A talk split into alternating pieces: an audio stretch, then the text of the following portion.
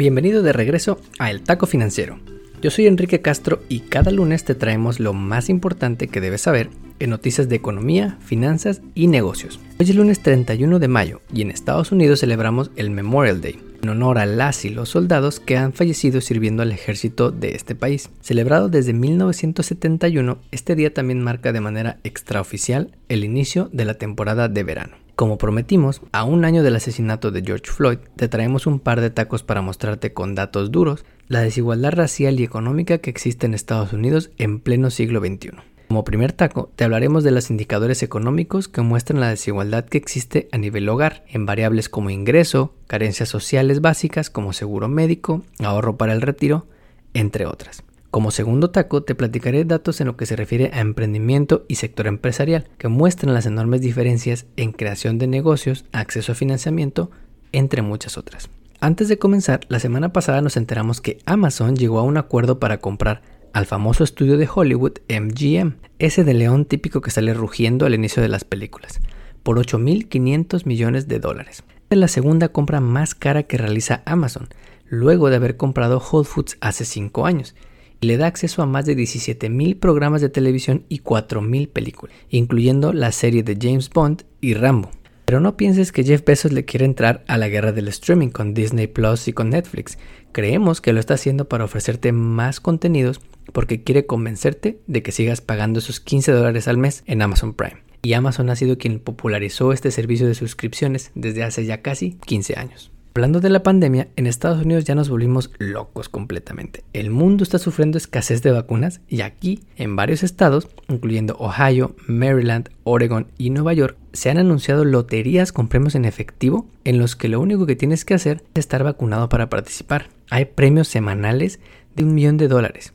Ohio ha sido el primer estado en popularizar este esquema y logró aumentar la demanda de las vacunas con esto participas en alguna y ganas el premio, recuerda que te enteraste primero en el taco financiero y que aceptamos donaciones. Finalmente, el 25 de mayo del 2020, un comunicado de prensa de la policía de Minneapolis dijo lo siguiente. Un hombre muere luego de un incidente médico durante una interacción con la policía. No mencionaron que se llamaba George Floyd, no mencionaron que le aplastaron el cuello durante nueve minutos hasta matarlo. Simplemente dijeron que parecía haber sufrido un episodio médico en recuerdo de George Floyd y miles de afroamericanos e hispanos que han sido injustamente detenidos, juzgados y asesinados, les dedicamos este episodio.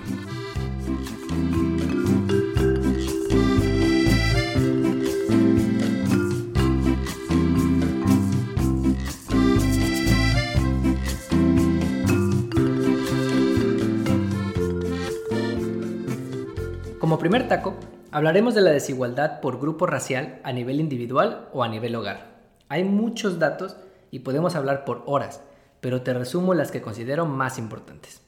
Datos que muestran la enorme brecha que existe en temas muy cercanos a nuestra vida diaria, como nuestro salario, nuestro seguro médico, entre otras, que vemos como algo tan normal que olvidamos lo difícil que es para otras personas.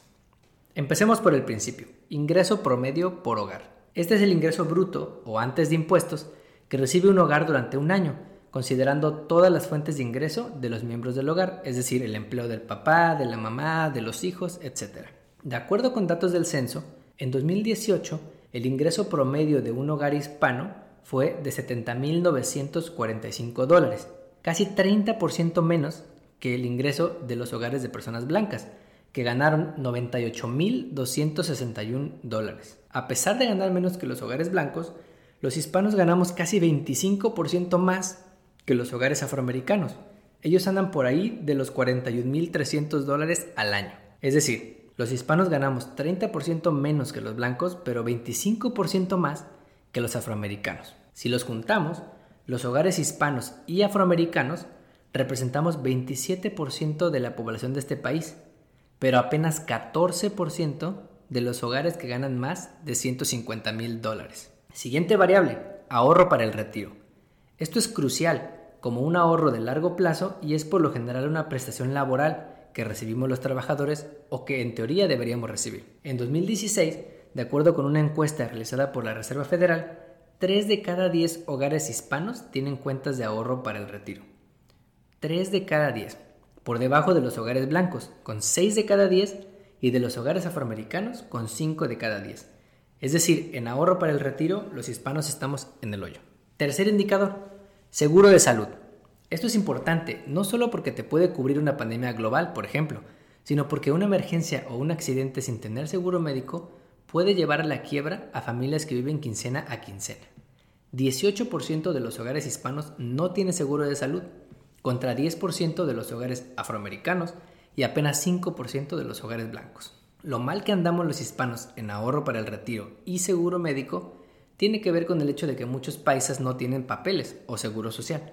De acuerdo con estimaciones del Pew Research Center, en 2017 hubo cerca de 10,5 millones de inmigrantes indocumentados, casi la mitad de ellos mexicanos. Para los afroamericanos la cosa tampoco está padre, ya que, de acuerdo con varios estudios, ellos tienen el doble de probabilidad de morir por coronavirus que los otros grupos raciales. Esto es resultado de muchos factores, varios de los que hemos mencionado hace unos momentos. Última cifra, nivel educativo. Una mejor educación en la infancia y adolescencia te da acceso a mejores oportunidades cuando eres mayor. Es más fácil que encuentres un trabajo bien pagado, es más fácil que logres tener una empresa exitosa. Espero que a estas alturas nadie tenga duda de esto. Bueno, pues en 2017 apenas 16% de los hispanos mayores a 25 años tienen por lo menos un bachelor's degree, cifra menor a la de los afroamericanos con 22% y menor a la de los blancos con 36%. Como te podrás imaginar, los trabajos que requieren menos entrenamiento o nivel educativo son los más vulnerables, particularmente en tiempos de la pandemia. Otro estudio reciente del Pew Research Center muestra que 61% de los hogares hispanos encuestados reportó que un familiar perdió un trabajo o perdió un empleo durante abril, contra 44% de los hogares afroamericanos y 38% de los hogares blancos. En resumen, hay una clara desigualdad de ingresos y otras estadísticas como ahorro para el retiro, seguro médico o nivel educativo, dependiendo del grupo racial en el que te encuentres. Hablar sobre las causas de esta desigualdad es un tema que da para hablar por horas, pero lo que todos los datos muestran es que la desigualdad existe y no se puede negar. Como segundo taco, hablaremos de las desigualdades a nivel empresarial y en estadísticas relacionadas con emprendimiento y negocios. No te debe sorprender que lleguemos a la misma conclusión que a nivel individual pero te voy a platicar el nivel de disparidades que existen para que las reflexiones tomadas de varios estudios y encuestas. Empecemos por lo más sencillo, creación de empresas. Imagina que tienes una idea de negocio, cocinas unos tacos poca madre, eres bueno en contabilidad o la actividad que tú quieras y decides emprender y crear tu changar.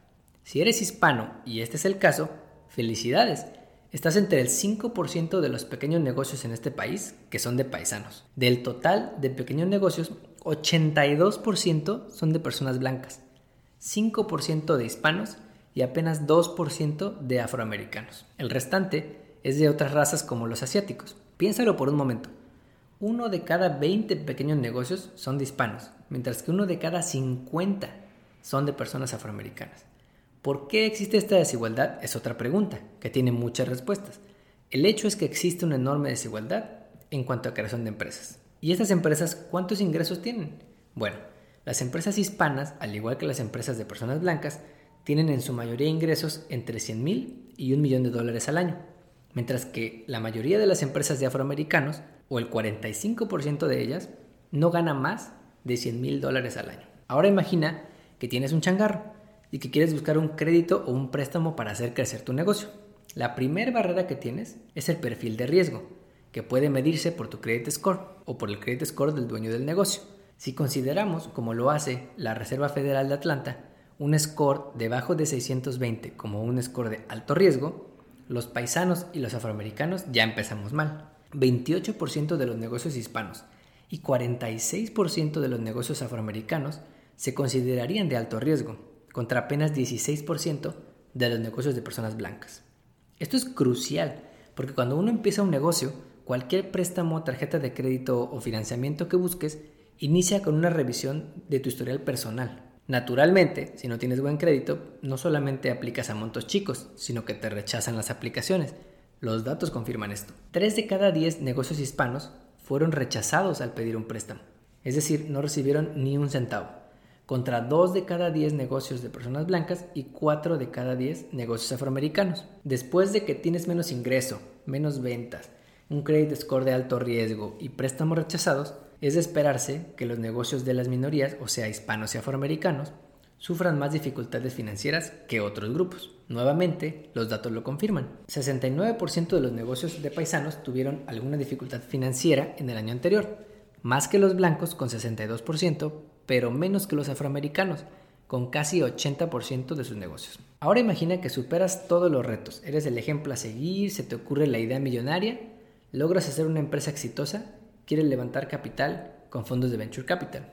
Bueno, pues menos del 20% de todos los deals cerrados por empresas de venture capital van hacia fundadores que son mujeres, personas de color y LGBT juntos. Nuevamente, la conclusión a la que uno llega al escuchar estos datos es que los negocios de las minorías, o sea, hispanos y afroamericanos, sufrimos mayores retos para tener un negocio exitoso. Siempre va a haber casos de éxito de paisanos o de afroamericanos que la han hecho en grande, pero lo que los datos muestran es que la desigualdad existe, no importa cómo la midas. No olvides suscribirte a nuestro podcast donde quiera que lo escuches y ponerle 5 estrellas, nos ayudas muchísimo. Recuerda que estamos en Facebook, Instagram y Twitter como arroba. Si quieres mandar saludos a algún amigo, celebrar algún aniversario y que lo mencionemos en el podcast, llena el Google Form que te ponemos en las notas de este episodio. Nos vemos el próximo lunes.